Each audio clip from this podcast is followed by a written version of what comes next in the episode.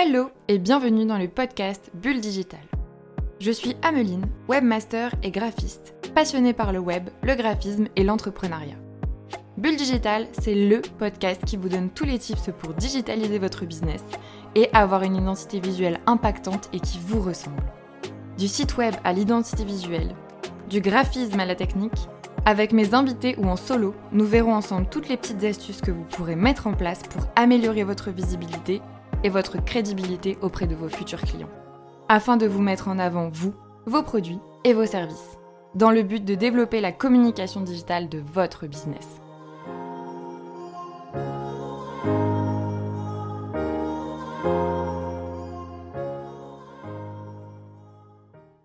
Salut Alice Salut Ameline J'espère que tu vas bien. Merci d'être venue euh, dans le petit podcast de Bulle Digital. Bah écoute, je vais très bien. Je suis ravie euh, que tu m'accueilles euh, dans ton podcast. C'est un vrai honneur et je suis vraiment bah, ravie d'être là aujourd'hui. Eh ben, si on est ravis toutes les deux, c'est génial. Pour commencer, je vais faire ça avec toutes mes invitées. Ce que j'ai fait avec la première, je vais te laisser te présenter, me dire ce que tu fais, quitter et pour que nos auditeurs puissent comprendre un peu l'objet de ta présence. Ok, bah écoute, je suis donc Alice et je suis, j'ai créé ma boîte qui s'appelle Coucou Simone, Coucou Simone Rédac et en fait je fais de la rédaction web. je rédige du contenu pour les sites internet, donc c'est aussi la raison de ma venue aujourd'hui. Et en fait, bah, je suis passée d'abord par euh, la com et le marketing euh, pendant euh, une quinzaine d'années. Euh, J'étais chargée de com, puis responsable marketing pour, pour dans, en entreprise. Euh, donc j'étais pas forcément vouée à faire du freelance et à être à mon compte. Donc c'est venu dans un second temps. et en fait j'ai toujours aimé écrire, j'ai toujours aimé rédiger, j'ai toujours aimé raconter des histoires. Et aujourd'hui, bah, du coup, c'est une passion qui est devenue finalement mon quotidien et mon job euh, euh, de tous les jours parce que euh, en gros je vais à la rencontre de, de personnes, de marques, de, de créateurs d'entreprises qui sont à la fois authentiques et passionnés et, et je valorise en fait au quotidien. Donc mon, mon job c'est vraiment de valoriser tout ce qu'ils font au travers des mots. en fait écrire pour faire parler d'eux. Voilà, c'est vraiment le but de, de mon boulot. Et donc faire parler d'eux, c'est par plusieurs euh, moyens. C'est euh, euh, dans la rédaction de leur de leur site internet, bien sûr, de la page à propos à la fiche produit, en passant par toutes les pages catégories. Mais c'est aussi rédiger des articles de blog. C'est également rédiger tout ce qui est dossier de presse ou communiqué de presse. Et c'est travailler avec eux sur tout ce qui est discours de marque aussi pour pour voilà les aider euh, à, à, parler au mieux de leur marque et à faire euh, faire euh, résonner tout ça autour d'eux quoi et à, à, valoriser les marques à travers le discours. Un vrai couteau suisse du coup. Oui, c'est ça, ouais, ouais, on peut dire ça. En tout cas, voilà, je me suis spécialisée dans, dans l'écriture, dans la rédaction et dans les mots, quoi. Et du coup, tu as un peu répondu à, à, à, ma question suivante en soi euh, dans ta présentation, mais est-ce que c'était le job que tu te voyais faire quand tu étais plus jeune? Est-ce que tu as toujours eu envie de faire ça? Et surtout, qu'est-ce qui te passionne le plus vraiment dans ton activité aujourd'hui? Alors euh, oui, c'est vrai que j'ai déjà un petit peu euh, touché du doigt euh, la réponse, c'est vrai. Euh, donc j'ai, je suis partie dans la communication. Euh, en fait, à, la base, je savais pas trop trop ce que je voulais faire, euh, mais mhm. je savais très bien ce que je voulais pas faire. je voulais pas toucher trop aux chiffres. je voulais pas quand même partir trop dans le littéraire, bizarrement d'ailleurs.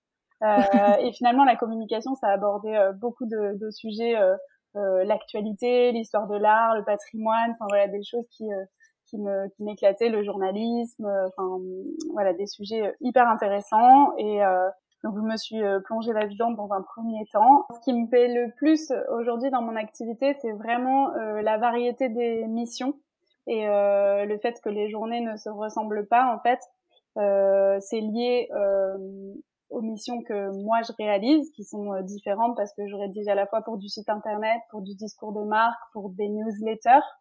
Donc mhm. les, les, les la, la, forme est différente, mais le fond aussi est différent parce que je rédige à la fois pour euh, des marques de food, euh, des restaurants, des, euh, des décoratrices d'intérieur, des créateurs de bijoux. Enfin voilà, donc c'est assez varié et c'est ce qui me plaît beaucoup dans les sujets, c'est que c'est que c'est il y a une multitude de sujets à traiter et ça ça, ça nourrit en fait ma, ma créativité au quotidien et c'est ce que j'aime dans mon métier.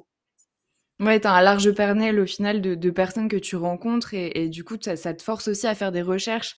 Je suppose quand tu fais de la rédaction sur des sujets des fois que tu maîtrises pas forcément et du coup ça t'invite à, à, à trouver plein d'idées, à découvrir plein de nouveautés quoi.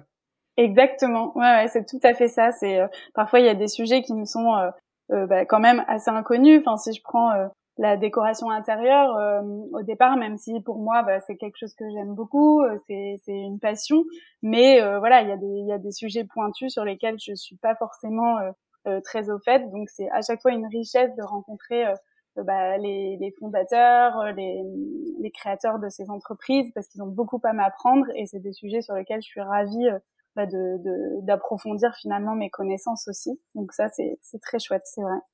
Et du coup, j'avais une question, puisqu'on en parle énormément en ce moment et ça a de plus en plus d'importance. Qu'est-ce que c'est concrètement le storytelling? Puisqu'on en parle énormément, on en voit à toutes les sauces. Et du coup, quand on est, euh, moi personnellement, je suis dans le web, mais je ne suis pas rédactrice, donc je ne suis pas experte dans ce, dans ce, dans ce milieu. Est-ce que tu peux nous en dire un peu plus sur ça et pourquoi c'est si important? Ouais, bah, c'est vrai que le storytelling, on l'entend, euh, on l'entend beaucoup autour de nous. On dit qu'il faut en faire, euh, mais on comprend pas toujours bah, de quoi il s'agit et comment bien le faire aussi. Je pense que ça, ça pose beaucoup de questions. Euh, ce qu'il faut savoir, c'est qu'en fait, on baigne dans un monde d'histoire en fait depuis euh, la nuit des temps. Euh, depuis euh, depuis qu'on se réunit autour du feu, euh, souvent je dis ça, depuis qu'on se réunit autour des feux de camp, finalement, on se raconte des histoires et on sait que c'est le meilleur moyen en fait de, de transmettre une information ou de, de passer une idée à quelqu'un, c'est de raconter une histoire. Et donc le storytelling, c'est ça en fait, c'est finalement c'est l'art de raconter des histoires dans sa communication. Et donc euh, donc de l'utiliser au quotidien en fait pour pour passer euh, des infos, des idées, euh, euh, et voilà, c'est raconter des histoires pour euh, mieux se vendre finalement. Ouais, créer complètement un univers autour de l'entreprise, de la personne et de la marque en général. Ouais, ouais, tout à fait. C'est euh, c'est vraiment c'est vraiment créer un univers. Alors attention, c'est que on dit souvent quand même que ce qui marche c'est plutôt le storytelling authentique parce que raconter des histoires c'est bien. Mhm. Après des histoires totalement inventées de toutes pièces de A à Z, des mensonges autour de son de son storytelling donc vaut mieux quand même se raccrocher à la à la vérité puis ça fait ça fait de nous quelqu'un de humain et euh, et ça crée encore plus d'attachement en fait avec son mmh avec son public quoi. Et du coup, ce rapport à l'humain, je sais que c'est ce que je préconise toujours à mes clientes et je pense que tu vas être d'accord, c'est aussi l'importance de la page à propos qui est étroitement liée au storytelling puisque c'est là aussi où ça va beaucoup intervenir au-delà du site en général au niveau de la rédaction. Euh, mais la page à propos, c'est vrai que c'est la question que j'ai toujours, c'est je mets quoi dedans? Comment je fais pour que ce soit pertinent et que ce soit pas juste un récap de mon CV typiquement? Du coup, si toi, tu avais des conseils à donner sur euh, comment faire une page à propos bien ficelée, ce serait quoi et pourquoi c'est si important de ne jamais la laisser de côté? Oui, bah alors en fait, euh, la page à propos, finalement, aujourd'hui avec les réseaux sociaux, on voit bien que l'histoire intéresse les gens. En fait, ils veulent savoir plus ils veulent en savoir plus sur les marques, sur les créateurs, les fondateurs, et on le voit dans les réseaux sociaux. Euh, euh, qu'il y a une, une, grosse mise en avant en fait de euh, qui y a derrière l'entreprise, qui y a derrière la marque. c'est hyper important pour les clients de pouvoir de pouvoir un peu qui, savoir qui se cache derrière. Et la page à propos sur le site, c'est vraiment ce qui va faire ressortir cette histoire, ce storytelling qui peut y avoir derrière la marque. Donc c'est vrai qu'on il faut pas la mettre, euh, surtout pas la mettre de côté et euh, surtout pas la négliger, c'est clair. Euh, et l'idée d'avoir une page à propos bien ficelée, bah, ça va permettre de valoriser l'image de marque. Ça va permettre de, bah, de créer du lien avec le prospect, avec mhm. l'internaute qui passe par ici, et ça va lui permettre en fait de, de se sentir plus proche de la marque et donc euh, le fait de s'identifier peut lui donner envie, voilà, d'adhérer à la marque, d'acheter le produit ou d'avoir besoin, enfin de se rendre compte qu'il a besoin du service que vous proposez. Donc euh, c'est vrai que c'est hyper important. Euh, la page à propos, elle a aussi comme euh, comme avantage de, de, pouvoir attirer du trafic si elle est bien optimisée. donc attirer du trafic aussi sur sur le site Et c'est l'occasion d'ajouter en fait à sa page à propos des requêtes clés, des mots clés et de la localisation si on est un commerce physique. ça peut être un bon moyen aussi. C'est toujours une page de plus sur le site sur lequel on peut bah, jouer sur l'optimisation. Et du coup, par rapport justement, parce que là, les mots-clés, etc., c'est un peu des bonnes pratiques du SEO à mettre en place sur la page à propos. Oui. Mais du coup, quelle est l'importance? Parce que la page à propos, au final, tu racontes un peu quitter, etc. Et, euh, et du coup, ça serait quoi les bonnes pratiques que tu préconiserais sur une page à propos en termes de SEO Donc vraiment les choses importantes à mettre, sans forcément ce soit redondant. Par exemple, je suis sur Lille et mettre 15 fois la ville de Lille pour être référencé sur Lille, quoi. Non, bah je dirais que en fait, euh, une page à propos, ça tient euh, je dirais en quatre, euh, quatre points. Mhm. Euh, le premier, ce serait le titre, un titre qui soit accrocheur et qui va donner le ton avec une proposition de valeur de, de son entreprise pour voilà pour pour bien donner envie de lire plus. Donc ça vraiment, ça tardait quand même sur sur le titre qu'on donne. Euh, le deuxième point, euh, je dirais, c'est rappeler au prospect pourquoi il est sur le site. Donc euh, voilà comment on répond à sa problématique, voilà euh, euh, quel est quel est le problème que que, que l'internaute a et auquel vous pouvez on peut répondre.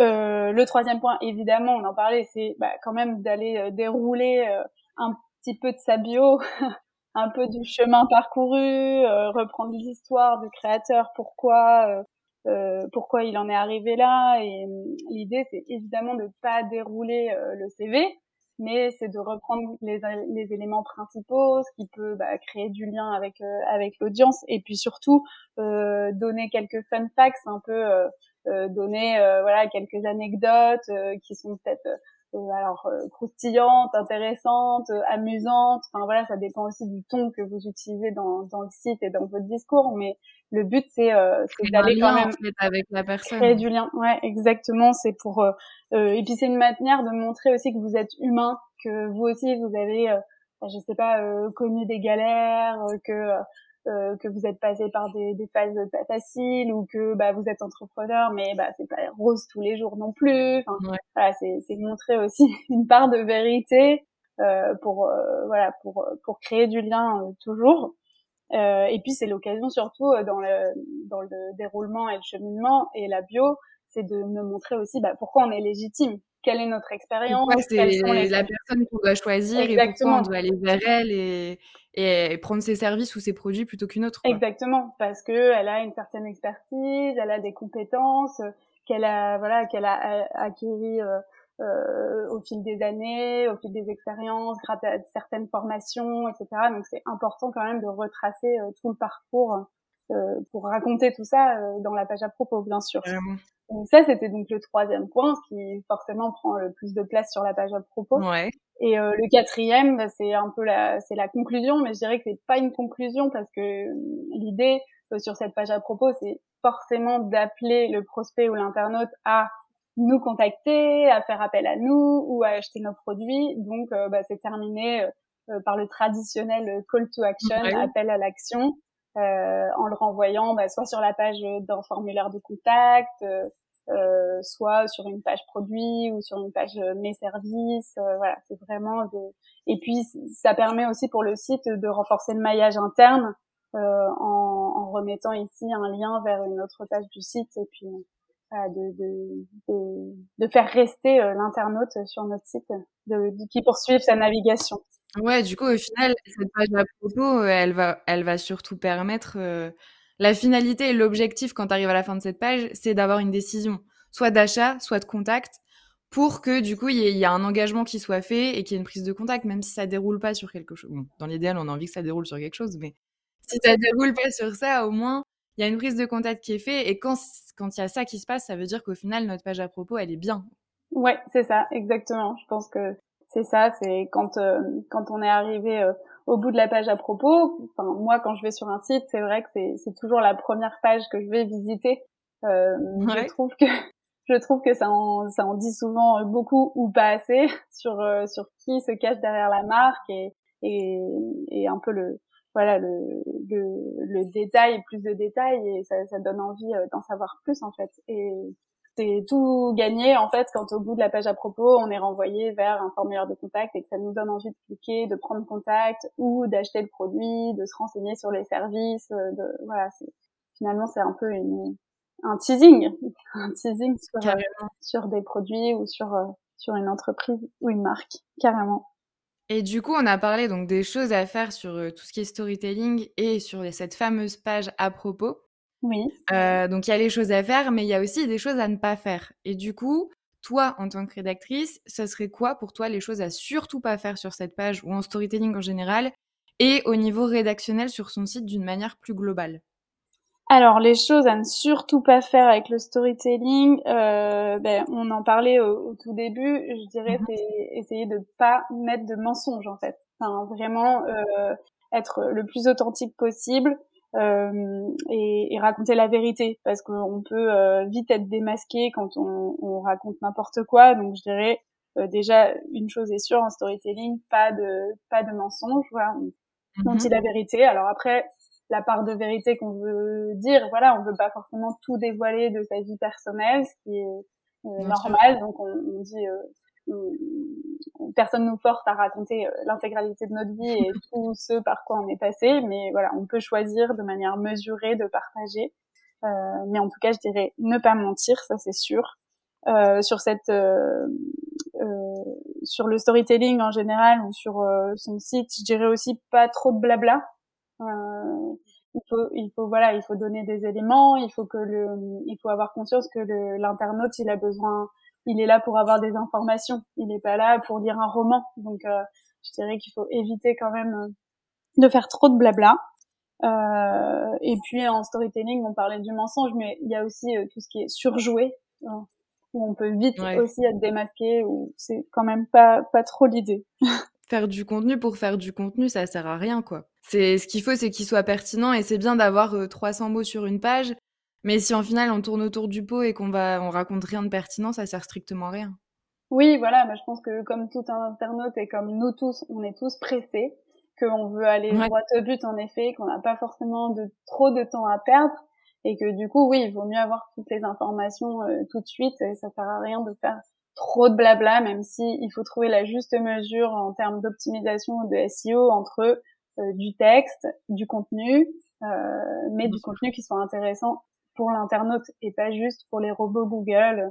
Je vais venir euh, mettre plein plein de mots-clés, plein de contenus, plein de contenus rédactionnels qui, qui va plaire au robot mais pas à l'internaute parce que finalement derrière euh, le, le client c'est pas le robot, c'est bien l'internaute qui va passer par là donc il faut que ce soit intéressant pour euh, pour les personnes que nous sommes. Et euh, oui, du coup, tu, on, on en revient ouais finir pour le, tout ce qui est les choses à ne pas faire puisque du coup je t'avais coupé avec ma petite remarque. Mais du coup, je te laisse finir sur ça parce que c'est important. Ouais, parce qu'en en fait, j'avais donné des bonnes pratiques euh, de la page, mais euh, qui étaient plutôt les, les, bonnes pratiques de la page à propos, et je m'étais pas trop attardée mhm. sur euh, la partie vraiment SEO. Du coup, je voulais revenir euh, là-dessus. C'était les bonnes pratiques SEO qu'on peut mettre à la fois dans sa page à propos ou voilà en, général auxquelles il faut faire attention. Mhm. Du coup, je dirais que on parlait de mots-clés justement et de requêtes clés, donc ça c'est hyper important d'identifier bien les mots-clés et les requêtes clés qu'on souhaite euh, qu'on souhaite mettre dans sa page à propos et dans son site en général. Il faut trouver les mots-clés et les requêtes clés qui correspondent euh, le mieux à l'offre de l'entreprise ou de la marque. Il faut mm-hmm. renforcer aussi les, le champ lexical du coup autour de cette requête clé et de son de ce mot clé. Euh, c'est hyper important mhm. de densifier. Euh, on parlait de mots, de nombre de mots, mais c'est important aussi de pas faire que répéter. Euh, si on a une, une requête sur laquelle on se positionne, bah, c'est important de développer tout le champ lexical qu'il y a autour des mots, des expressions qui sont en relation avec elle et avec les services ou avec les produits qu'on propose. Donc, faut, faut que ce soit vraiment enrichi en fait au maximum. et puis, bah, c'est quelque chose qui sur lequel tu es euh, spécialiste, c'est euh, l'optimisation aussi des balises. Forcément, les balises titres, les balises méta, la méta description. voilà. Ça, c'est plutôt euh, euh, des recommandations SEO, mais de manière générale, c'est pas seulement pour la pour la page à propos, c'est un petit peu pour oui qu'on applique à toutes les pages dans leur globalité, quoi. Qu'il faut pas se concentrer que sur la page à propos, qui est certes très importante et pertinente, mais vraiment le SEO, ça se travaille sur une globalité, pas juste sur une page. Oui, ah bah complètement. De toute façon, quand on travaille le SEO, c'est vraiment pour l'intégralité de son site. Là, c'est vrai qu'on parlait du storytelling sur la page à propos. Mhm. On ne faut pas mettre de côté euh, le SEO pour le storytelling, même si cette page, en effet, on va peut-être un peu plus se lâcher sur euh, sur des rédactionnels et sur euh, sur de l'histoire. Mhm. Mais il faut pas oublier les essentiels, bien sûr, du SEO. Donc, d'où les balises, la balise métadescription, les titres à bien soigner avec les requêtes et les mots-clés dont je, c'est pour ça que je voulais en reparler quand même parce que c'est des éléments qu'il faut pas oublier quoi.